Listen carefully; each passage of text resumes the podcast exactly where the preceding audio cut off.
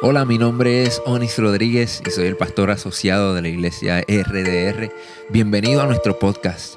Si aún no lo has hecho, toma este tiempo para suscribirte, conéctate con nosotros, hazte parte de nuestra familia. Esta es nuestra manera de invertir en ti y por eso queremos conectarnos contigo para que obtengas todos los recursos que proveemos para ti. Si ya eres parte de nuestra familia, comparte nuestro contenido con tus amigos. Estaremos actualizando este podcast todas las semanas, así que quédate conectado con nosotros y riega la voz. Esperamos que este mensaje sea de mucha bendición para tu vida. Para los que no me conocen, mi nombre es Onis Rodríguez, soy pastor asociado, eh, esposo de esta hermosa pastora, el yerno del pastor Víctor Vázquez y de la pastora Angie. Y nosotros tenemos un privilegio grandísimo de, tener pastores excelentes, eh, como lo es el pastor Víctor, como es la pastora Angie, y también mi papá, el pastor Orlando Rodríguez, la pastora Nitza Soto, para quienes pido un fuerte aplauso también por el excelente trabajo que están haciendo. Y hoy es un día muy especial por muchísimas razones. Además de lo que estamos celebrando, también hoy eh, yo creo que marca un antes y un después en la historia de nuestra iglesia. Porque ahora, por generaciones, vamos a tener un recurso que les va a enseñar a nuestros hijos y a nuestros nietos y a sus nietos cómo comenzó todo lo que hoy estamos viviendo. Y el porqué de, de lo que estamos haciendo hoy, pero de lo que ellos van a seguir haciendo en el futuro. Y antes de, presentar al pastor Víctor y a la pastora Angie, quisiera mostrarles un video. Pastor, hoy queremos dejarle saber lo especial que eres para nosotros y lo orgulloso que estamos de usted. Gracias por ser un ejemplo vivo de lo que es la perseverancia. Papi, gracias por dar testimonio, no tan solamente desde la plataforma, sino también en casa. Gracias por plasmar su excelente historia en este libro que sé que será de gran bendición para todos. Gracias por cuidar de nosotros, estando siempre dispuesto a exhortarnos con amor. Gracias por creer en nosotros. Cuando otros nos cerraron las puertas. Gracias por liderar con pasión e integridad. No tan solo eres esposo, sino que eres padre, amigo, consejero, abogado, carpintero y también ahora eres autor. Te amo. Así que vamos a recibir con un fuerte aplauso al pastor Víctor, a la pastora Angie, el autor del libro de Dios un embajador. Vamos a estar puestos de pie, vamos a darle un fuerte aplauso a Dios por la vida de estos ministros.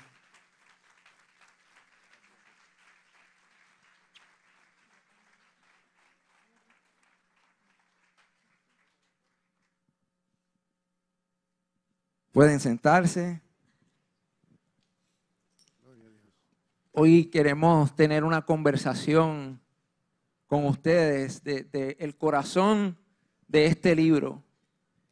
Y quizá usted hoy se pregunta, ¿por qué hacer la presentación de, una autobiografía eh, en un momento como el que estamos celebrando hoy?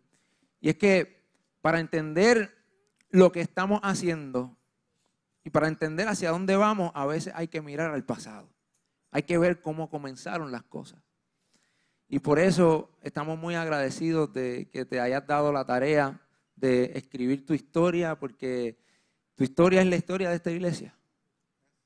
Y nos sentimos honrados de celebrar este momento contigo. Y quisiera comenzar con una pregunta. Eh, no sé si ustedes saben, pero diariamente salen alrededor de 2.500 a 3.000 libros en Amazon. El 35% de esos libros son libros de fe, basados que tienen que ver con fe. Y usted diría, bueno, tanto libro que, ha salido, ¿para qué escribir otro? Pero yo le aseguro que este libro viene con un propósito muy especial y muy pertinente al momento que estamos viviendo, no, somos, no solo como iglesia, sino como nación y también como humanidad. Así que mi, pregunta es, eh, ¿qué te inspiró a escribir este libro? Buenos días. Buenos días a todos los hermanos y amigos que están presentes, aún aquellos que nos ven a través de las redes sociales. Eh, bueno, lo que me, lo que me inspiró a, trabajar ¿verdad? Con, esta autobiografía, pues precisamente ha sido el entender de que mi llamado, eh, mi trayectoria eh, de vida y de ministerio, pues tiene algo que enseñar a, las generaciones acerca de lo que es la fe, acerca de lo que es servir al Señor. Yo quisiera hacerle una pregunta a Angie. Eh, ¿Cuántas veces pensaste en el asesinato? Mentira. Mentira, no. Eh, lo, decimos bromeando. Eh, lo, digo porque mi esposa lo piensa todos los días. Yo asumo que todo el mundo pues, es igual. Ah, cuando, leíste el, libro, eh, me impactó algo, mucho algo que, dijo el pastor de que te, sacó las lágrimas. ¿Cuál, fue tu primera impresión leyendo el libro? Dios le bendiga a todos. Eh, bueno, mi esposo llevaba mucho tiempo queriendo escribir la historia. Y siempre empezaba y lo dejaba ahí de mano. Y recuerdo que cuando comenzó en este momento a escribirla, eh, pasaba mucho tiempo eh, de noche escribiendo. Y más o menos me contaba y siempre me estaba haciendo las preguntas. Angie, ¿para qué fecha fue tal cosa? Bueno, la hermana Miriam sabe, porque él no se acordaba de la fecha. Y yo, pues, tal fecha, vamos a sacar cuenta, tal fecha.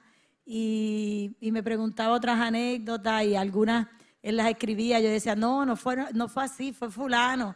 Y le ayudé, pero no había leído el libro. Hasta que él lo terminó. Cuando él lo terminó, él me lo dio. Me dijo, para si ves algún error, corregirlo. Y empecé a leer y eso me llevó a recordar cada una de las historias que están plasmadas en el libro. Y cada vez que leía una, eh, mi corazón, ¿verdad? A pesar que algunas eran pruebas que vivimos difíciles, pero mi corazón empezó a, a temblar dentro de mí porque miraba hacia atrás y veía el tiempo, 29 años, y ver la fidelidad de Dios y ver el compromiso, las convicciones de mi esposo que nunca se dio por vencido, que muchos momentos yo le decía, Víctor, eso no es fácil, este, yo creo que es mejor dejar eso de mano. Y él decía, a veces me decía que sí, me decía, sí, es verdad, yo no voy a hacer tal cosa. Y a, los cinco minutos estaba llamando, fulano, mira, haz esto, haz aquello, haz lo otro. Y decía, él me dijo a mí que no lo iba a hacer y de momento ya está actuando y ver el cumplimiento. A mí hay algo que me, toca mucho cuando leía todo esto, eh, porque lo viví en carne propia, ver el cumplimiento, cada una de las cosas que Dios le mostró, cada una de las visiones que Dios le mostró, cada uno de los sueños que Dios le mostró, los vi plasmados en este libro hecho realidad. Y eso, eso tocó mi corazón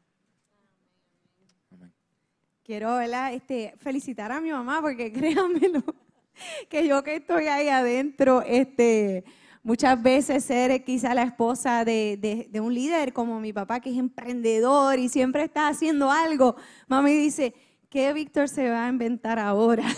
Cuando él lleva un tiempito que no hace nada, ella está como que, oh Dios, ¿qué va a venir ahora a decirme? pero realmente te honro porque eres un ejemplo para todas nosotras las mujeres de honrar y de estar ahí presente en los sueños de nuestros esposos también, que eso es algo fundamental en, un matrimonio. Y esta pregunta que voy a hacer ahora es una que me, yo quiero escuchar la respuesta personalmente porque muchas veces Dios nos ha llamado a hacer cosas y el miedo, o quizás pensamos, no soy suficientemente bueno para hacerlo. Y mi papá, ¿verdad? Lo, felicito y lo honro porque este no es su primer libro, ya es el tercero que va a publicar. Y escribir yo sé que no es fácil. Hace unos años Dios puso en mi corazón escribir y le soy honesta, todavía voy por un capítulo nada más. Y llevo tiempo con eso y de hecho en, el retiro de, líderes y pastores que tuvimos hace un mes atrás, la profeta, y, lo, yo dije, Señor, la verdad que tú lo hiciste delante de todo el mundo para que no pudiera tener excusa. Ella fue donde mí me dijo, porque mi suegra también escribió un libro hermoso, y me dijo, tu suegra escribió y tú cuándo vas a escribir. Ella no sabía nada, que yo llevo eso en mi corazón y muchas veces la inseguridad y el no sentirse realmente capacitado para hacerlo. Así que cuando lo escriba, le voy a decir, quizás de aquí cinco años, no sé. Pero quiero honrar a mi papá y preguntarle, porque esto nos va a ayudar a todos, a mí y a todos los que estamos aquí con ese deseo de, no tan solo escribir un libro, quizás empezar algo nuevo, eh, desarrollarse en algo, quizás en un ministerio, que nos puedas ayudar. Porque la pregunta es, en algún momento y me imagino que sí, te sentiste como que no eras apto para escribir este libro y que eras la persona incorrecta. Si algún momento en ese caminar te sentiste así. Bueno, para ser honesto, ¿verdad? No quiero que me malinterpreten. No creo que me haya sentido este, incapaz este, ni nada de eso. Siempre he tenido una fuerte convicción de, de deber, de que hay cosas de que se tienen que hacer este, y que Dios me puso para hacerla, independientemente tal vez, ¿verdad? Si, si algunas personas tal vez no lo ven a bien, yo eso no lo doy mucha mente. Yo estoy muy enfocado en, lo que tengo que hacer. Porque por otra parte sé que hay otra cantidad de personas que también lo van a, recibir. Este, y otros pues que se van a convencer en el proceso. Pero mm, me acuerdo de eh, hace ya como, yo creo, yo creo como que unos cuatro años atrás, tal vez un poco más, eh, vino una persona y me dijo que era editora. Me dijo, yo soy editora. Y yo siempre pues te abrigaba este, esta esperanza de poder escribir mi autobiografía. Este, y, yo dije, wow, tal vez este es el momento, pensé yo. Eh, y, me reuní con ella.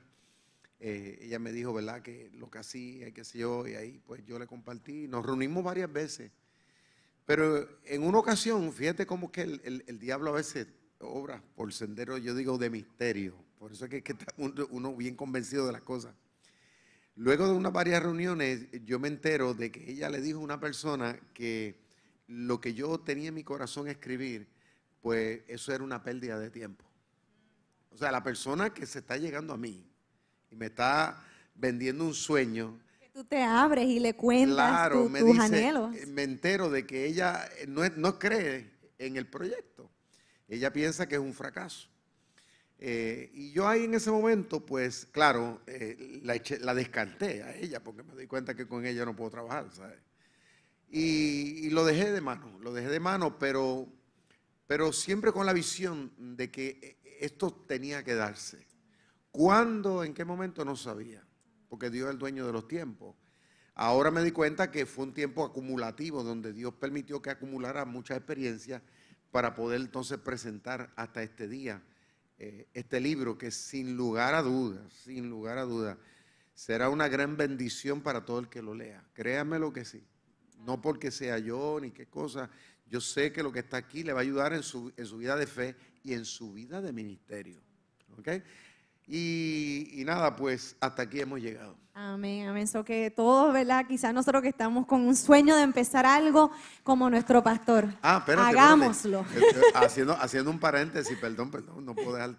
Eh, entonces en eso, pues sucedió que eh, sucedió lo de mi nieta Vela, Vela Esther, este, que ahí fue que entonces escribí el cuento de Juanina, la princesa Taína. Luego sacamos el libro de los guantes perfumados, pero había una, hermana, hay una hermana aquí de la iglesia que ella es catedrática, ella es editora, ella también es escritora, correctora, ella eh, fue profesora de literatura en el colegio de aquí de Mayagüez, eh, es miembro de esta iglesia por más de 25 años.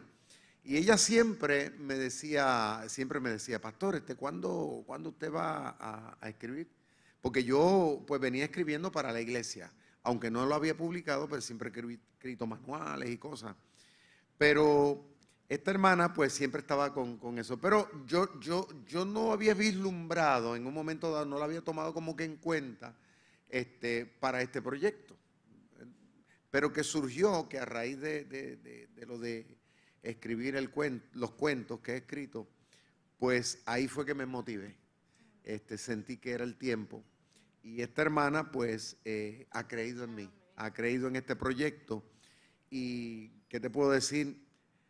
Primero tengo que darle las gracias a Dios y a mi familia, a los hermanos, pero también tengo que darle las gracias a esta hermana y también a la ilustradora, que es Lisbeth Sola, que también somos un equipo, ya hemos, ya hemos levantado lo que es una, eh, tenemos una, ay Dios mío, se me escapa, una publicadora que se llama Caric Publishing, ya la hemos establecido y ella pues son parte de mi equipo de trabajo que está precisamente está por aquí. yo quiero pedirle a Miriam, González, ¿te puedes poner de pie ahí donde estás? Doctora, póngase de pie. Vamos a darle un aplauso a Miriam. Editora y correctora. Ella ha creído y se ha ido a todas, como decimos nosotros, en, este sueño que ha tenido mi papá, ella llamando, está pendiente, está, viene aquí ahora tardes, temprano, todo. Y diferente a la otra editora que en un momento dado, eh, ¿verdad? Dijo lo contrario, la hermana Miriam, ella, e, ella es bien sincera. La hermana Miriam me dice, si no sirve, yo se lo digo que no sirve. Pero ella, ella ella cuando leyó todo el material me dijo, pastor, esto es una gran bendición. Y, o sea que por, lo contrario, ¿no? No por agradarme a mí, sino por lo que ella ah, se dio cuenta, ¿ok? Me ayudó a corregir. Así que Miriam, muchas gracias. Gracias Miriam, te honramos y te amamos. Yo creo que si hay algo plasmado en este libro y en tu vida, porque este libro es tu vida, es la perseverancia. Y es una de las cosas que siempre te he dicho que, admiro mucho.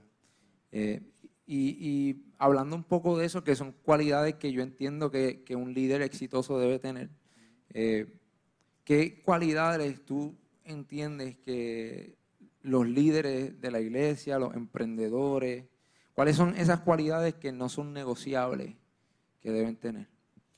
Bueno, para mí hay una palabra en mi diccionario personal que yo la he abrazado y siempre le digo, ¿verdad? A las personas que Dios me ha dado el privilegio de poder disipular, de ser un mentor para ellos, y es la palabra determinación. You have to be determined. Tiene que ser determinado en la vida hacia lo que te emprenda. ¿Por qué? Porque tenemos un enemigo en términos de lo que es la fe. Nosotros entendemos que hay un enemigo común, ese es Satanás. Y él, yo siempre digo que él es como un perro sabueso, ¿no? Más sabe el diablo por viejo que por diablo. Entonces, él ha venido trabajando con los seres humanos desde que el mundo es mundo. Entonces, él conoce nuestras altas y bajas. Y él, pues, eh, está tratando de tentarnos a que nosotros nos demos por vencidos.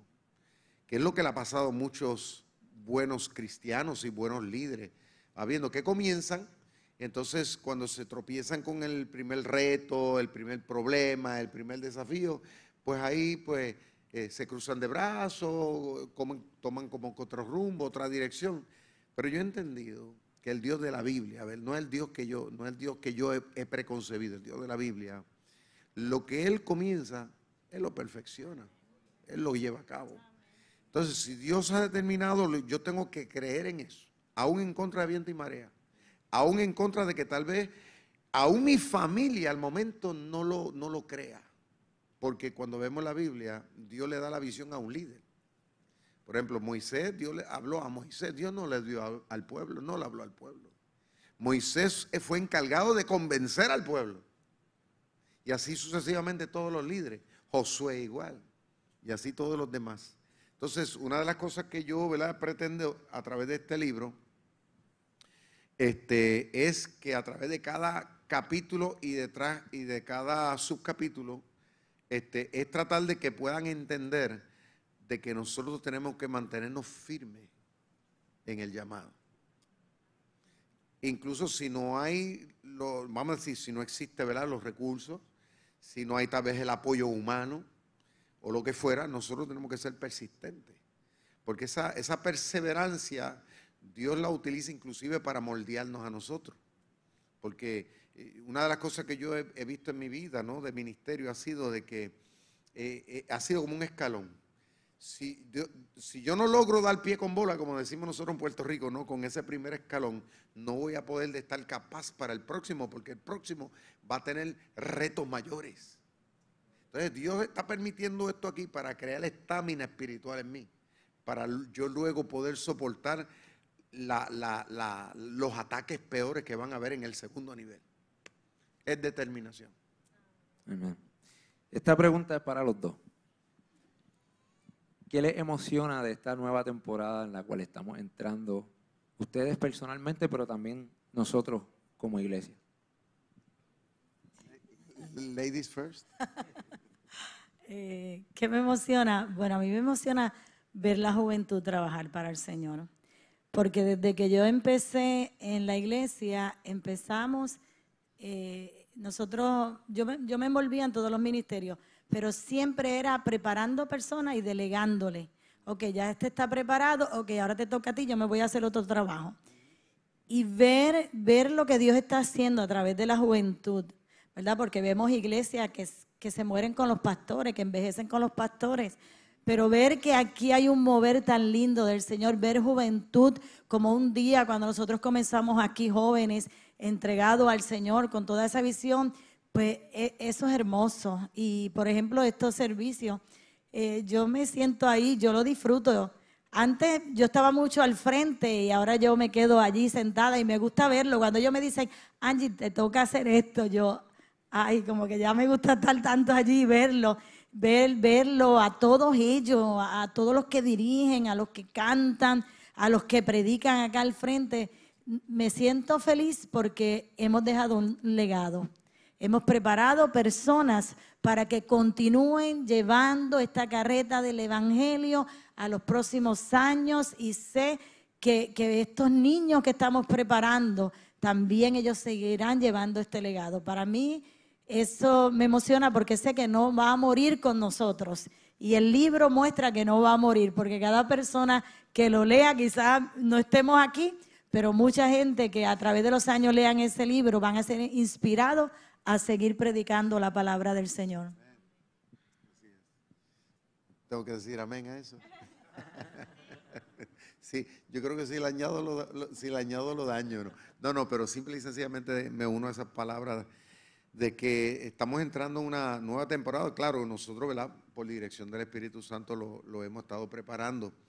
Eh, yo también, ¿verdad? He visto eh, a muchos pastores, buenos pastores, que por X o por Y razón, pues nos han dado la tarea de, preparar el camino para que las congregaciones que a veces ellos han invertido tal vez 20, 30, 40 años, este, pues que después que ellos tal vez pasen, ¿verdad? O se retiren, tal vez por cuestiones de salud, pues que esas iglesias continúen.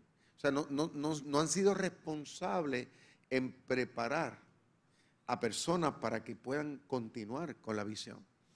Eh, una de las cosas, ¿verdad?, que yo considero que, que realmente define a un verdadero líder es no únicamente que uno pueda resaltar, sino en que uno pueda, vamos a decir, clonearse en otras personas. Y como yo siempre le digo a mi equipo de trabajo, como te lo he dicho a ustedes, este, yo, yo pretendo que ustedes sean mejor que yo. Porque si son iguales, o sea, ¿qué, he hecho? No? no, yo quiero que ustedes sean mejores. Si yo he podido, si he podido correr la talla, yo quiero que ustedes corran más allá. Habiendo, aprendan de mí, que sean más agresivos, que tengan ese corazón de león, habiendo, que tengan esa fuerza de, de búfalo, para poder seguir hacia adelante en el nombre de Dios y plantar en cada ciudad, en cada país, una congregación que sea luz en esta nación. Por lo tanto, eh, ahora, ¿no? Este, ver que nosotros, ¿verdad? Nos estamos rodeando de, matrimonios jóvenes, matrimonios comprometidos con Dios, comprometidos con la causa. Yo digo, wow, tú sabes, yo me siento bien que cualquier cosa que pase, ¿verdad? Que Dios permita, pues yo sé que esto no muere, esto sigue, esto trasciende. Porque como dijo mi esposa, yo, nosotros hemos visto en el transcurso buenos pastores que han hecho buen trabajo, pero cuando mueren, la iglesia ha muerto con ellos. Y nosotros no pretendemos que esto pase. Porque yo siempre vivo, siempre orando y, pidiéndole al Señor, ¿verdad? Señor, yo quiero dejar un legado, yo quiero que dejar una maquinaria que esto siga. Habiendo que si yo no estoy, que esto tiene que proseguir, tanto a nivel nacional como a nivel internacional. Y ahí pues Dios me ha recompensado, yo te digo, demasiado. Yo creo que Dios me ha dado mucho con demasiado. Tanto así que ahora mismo mi nietecita, que ustedes la conocen, Bela Esther, este, que de hecho escribo de ella, también está aquí en el libro. Bela pues una respuesta de eso, eh, que ya yo he hablado de eso aquí en la iglesia, cómo Dios eh, nos ha provisto este recurso humano, porque el recurso humano es bien importante. O sea, uno puede tener recurso económico, puede tener cosas materiales, pero si tú no tienes el recurso humano correcto ahí, las cosas se hacen sal y agua tener ese recurso humano como ella y nosotros pues la estamos todavía preparando, estamos todavía fuertes para encaminarla todos juntos. Saber de que ese, este trabajo misionero, esta proyección de lo cual nosotros estamos celebrando aquí, esto no va a morir. A mí me llena de una, una paz que sobrepasa el entendimiento humano demasiado. O sea que nos sentimos bien, bien felices, bien contentos. Qué bueno, qué bueno. Y algo que esta preguntita, ¿verdad? Ayer, eh, los que estuvieron ayer aquí en el servicio, el pastor dijo que muchas veces a los niños, a los jóvenes, no se le, como que no se le habla o no se espera de ellos que sean líderes de iglesia, que sean pastores, misioneros, evangelistas. Por lo general, este, y verdad, yo también digo que a veces uno se ciega y dice, no, para que sea doctor o ingeniero o maestro, empresario. Pero esto es una labor necesaria y ustedes dos llevan ya 30 años en el ministerio y Dios ha sido más que fiel. Y te pregunto, ¿qué esto es para los dos también, ¿qué consejo le darías a tu joven yo? Cuando si pudieras regresar al tiempo y darle un consejo a, esa Angie joven, a ese Víctor joven, ¿qué consejo le darías? jóvenes todavía. Quiero jóvenes, pero más joven. ¿Qué estás insinuando? joven, bueno, no sé. Simpatita él de gallo. él es el eterno joven. Ya la barba lo delata. Podrá tener pelo negro en la cabeza, pero ya la barba lo delata. Así Bueno, que cuando yo joven decía, yo iba a los retiros de jóvenes y pues me crié en el Evangelio y cuando había un joven bien consagrado que dirigía al frente retiro, yo decía, mm, este tiene cara de pastor, con este yo no quiero tener nada. Lo que no sabía que no me iba a casar con un pastor, pero luego el Señor me iba a dar un pastor al año. Bueno, al año ya nos hizo el llamado y luego nueve años después fue que empezó el pastorado. Eh, ¿Qué yo le diría? Déjame ver. Eh, sé que no, es fácil, pero vale la pena, hermano. Han sido 29 años donde quizás sí hemos llorado, pero sabes que el estar juntos los dos eh, como matrimonio, como, pareja, nos ha ayudado y hemos enfrentado muchas pruebas. Y le diría que no tema, mira Angie, no temas, eh, ese Dios poderoso que te llamó, te va a respaldar, te va a ayudar, va a estar a tu lado. Vas a llorar, pero vas a reír. Y más veces río que lloro. Y le diría que, que todas las montañas que se vengan de frente las va a mover. Y que el gigante que se levante, Él lo va a derribar en el nombre de Jesús. Porque eso yo lo, vi, lo he visto hasta el día de hoy. He visto el poder de Dios en nuestras vidas, en nuestro ministerio, en el matrimonio, y lo que falta, Él lo va a hacer, yo lo creo. Bueno, mientras escucho a mi esposa, por otro lado estoy aquí eh, haciéndome la pregunta, mirando la foto que está en la pantalla, este, preguntándome, Víctor Vázquez, ¿verdad? Este, ¿Cómo era tú? ¿Qué, ¿Qué le diría? ¿Qué le diría? A, Víctor Vázquez, ¿qué le diría? No?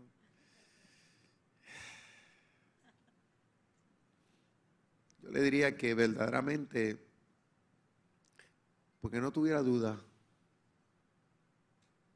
porque una de las cosas que uno en este camino a veces lucha es con la incertidumbre de que si valdrá la pena,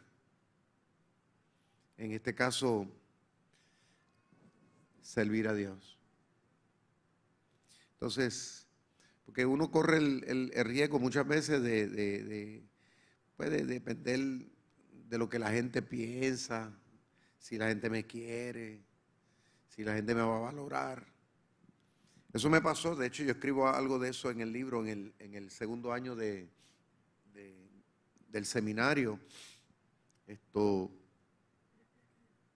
cuando tuve ese, proceso de vacaciones de escuela, ¿no? Del seminario, yo tuve muchas dudas, muchas dudas, muchas dudas, muchas dudas de, y el diablo yo digo, no, y a veces también hasta uno mismo, porque a veces uno, dice que todo es el diablo, pero a veces es, es las inseguridades de uno.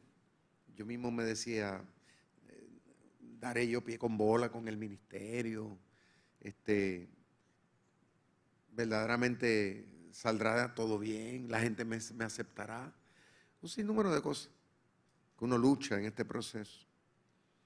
Pero lo único que le diría es que, que ponga su confianza en el Señor. Va viendo y, y, no quitarse de eso. Va viendo, que es lo mismo que le diría a la juventud hoy día. Esto no se trata de, uno, no se trata de uno, se trata del Señor. Amén, amén. Yo creo que con eso contestó la próxima pregunta también. Y, creo que quizás es lo que quisiera sembrar en, todo el que lea ese libro, que no importa lo que venga, si Dios te llama a hacer algo, Él te va a respaldar. Eh, él va a proveer los recursos, Él va a mover las montañas, Él va a tumbar los gigantes, Él te va a dar fuerza cuando tú piensas que ya no tienes fuerza. Yo sé que eso es así porque lo he vivido y lo he visto en ustedes también. Eh, yo creo que finalmente quisiera pedirte que te dirijas a la congregación, a aquellos que nos están viendo a través de las cámaras, aquellos que nos están viendo en Perú, en Japón, nuestros hermanos de la República Dominicana. Eh, ¿Qué llamado les daría en este tiempo a abrazar la visión que Dios nos dio de, establecer el reino de Dios en el corazón de la humanidad? Eh, mm, quiero, ¿verdad? Este, leer nada más un, poquitito, nada más. Mientras estaba, estábamos aquí celebrando, cantando, ¿no? Al Señor. Eh, yo estaba ahí en otra dimensión, conectado con el Señor. Y me acuerdo de un incidente que yo le escribí aquí. Y me acordé ahí mientras estábamos adorando a Dios, mientras veía las banderas. Esa penúltima canción, este, Dios de avivamiento.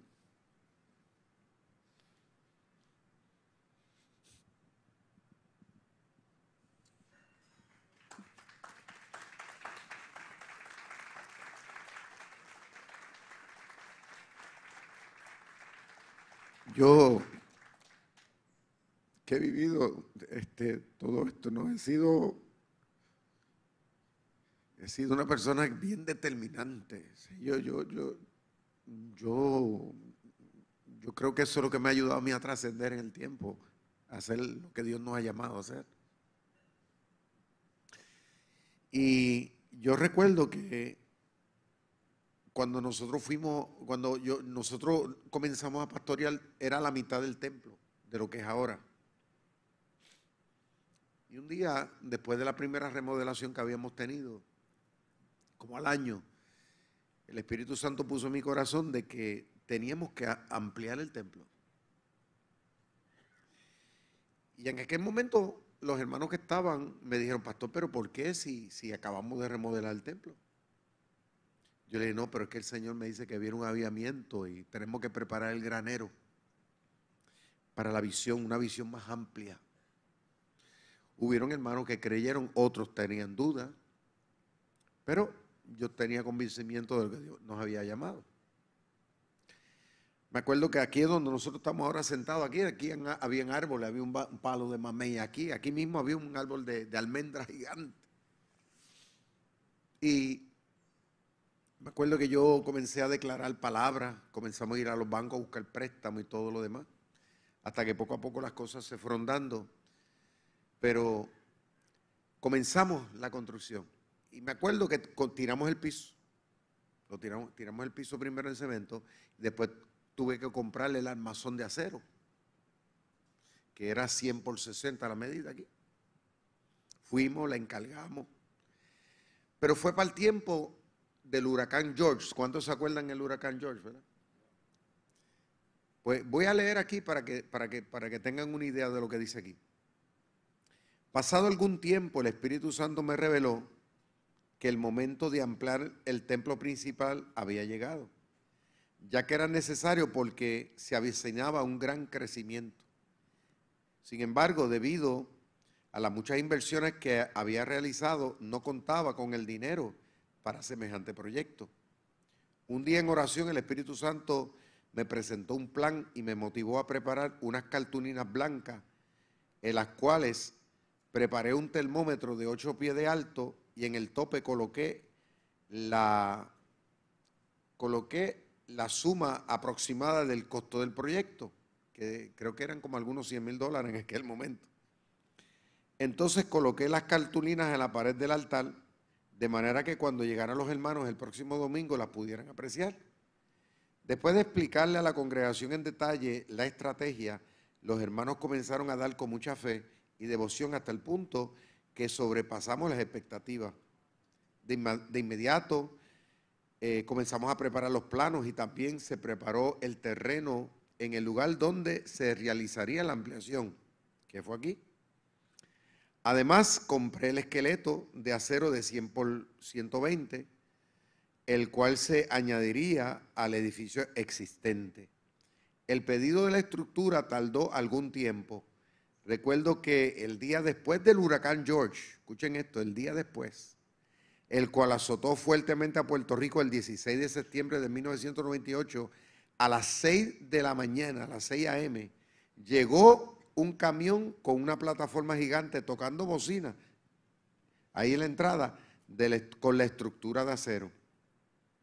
Asimismo recuerdo que el chofer del camión, escuchen este detalle, el chofer del camión a quien yo no conocía, cuando vio el lugar donde se habría de levantar la estructura, comenzó a llorar. Comenzó a llorar.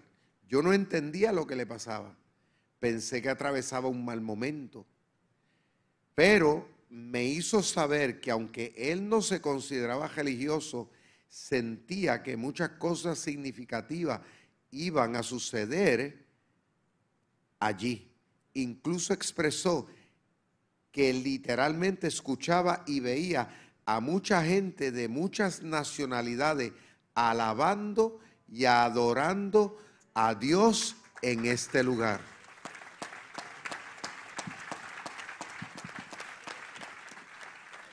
Me acuerdo que él estacionó en ese costado, estacionó en la plataforma con el edificio, con este edificio estaba ahí. Y, yo, y él y yo estábamos allá y él cuando se bajó comenzó a llorar mirando para acá. No era, no era cristiano el hombre. Y me dice, yo veo gente de muchas naciones. Cuando yo estaba allí, veía al pastor Luciano al lado mío. Veía la bandera. Yo le decía, Señor, tú no te equivocas en las cosas.